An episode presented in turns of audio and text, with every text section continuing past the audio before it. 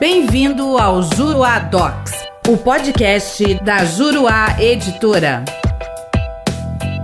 Olá, tudo bem? Eu sou o professor René Hellman e neste podcast nós vamos falar sobre a confirmação da citação eletrônica. Como meio preferencial, a citação por meio eletrônico será tentada em primeiro lugar, e não sendo efetivada, vai se abrir a possibilidade de que esse ato seja praticado pelos meios ditos tradicionais, por correio, por oficial de justiça, pelo escrivão ou chefe de secretaria ou mesmo por edital. A efetivação da citação por meio eletrônico, conforme as modificações feitas pela Lei 14.195 de 2021, exigirá a confirmação de recebimento da comunicação pelo réu. E não havendo essa confirmação, a citação deverá se dar por outro meio. Nesse ponto, tem-se uma grande diferença entre o sistema estabelecido pela nova lei e o sistema de citação pela via eletrônica que vigia anteriormente e que não exigia a confirmação de recebimento. Antes, apenas as pessoas jurídicas, públicas ou privadas, excluídas aí as microempresas e as empresas de pequeno porte, eram citadas pela via eletrônica e recebiam a citação nos endereços eletrônicos que elas haviam informado no sistema de cadastro do processo virtual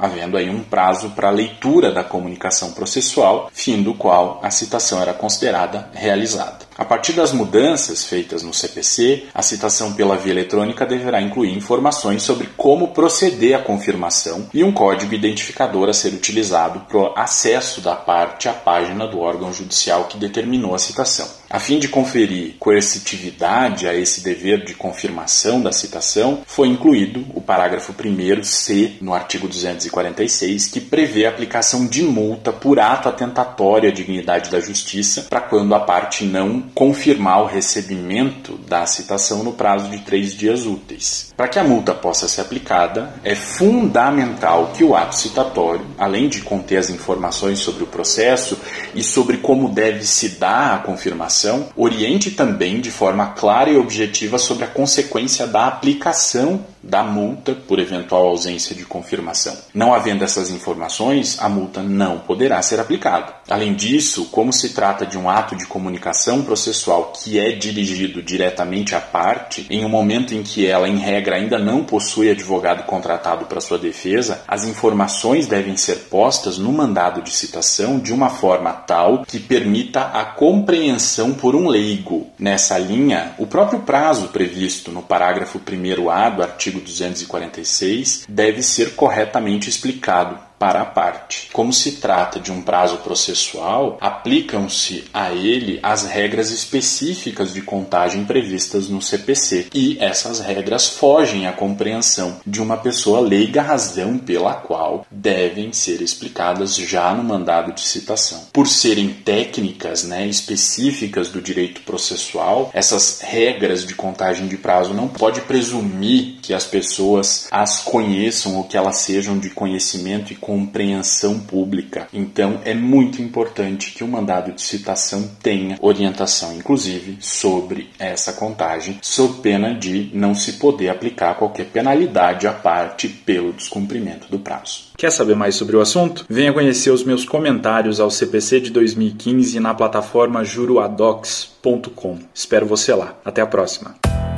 Nosso podcast fica por aqui. Com o Juruadocs, faça mais, faça melhor. Até o próximo!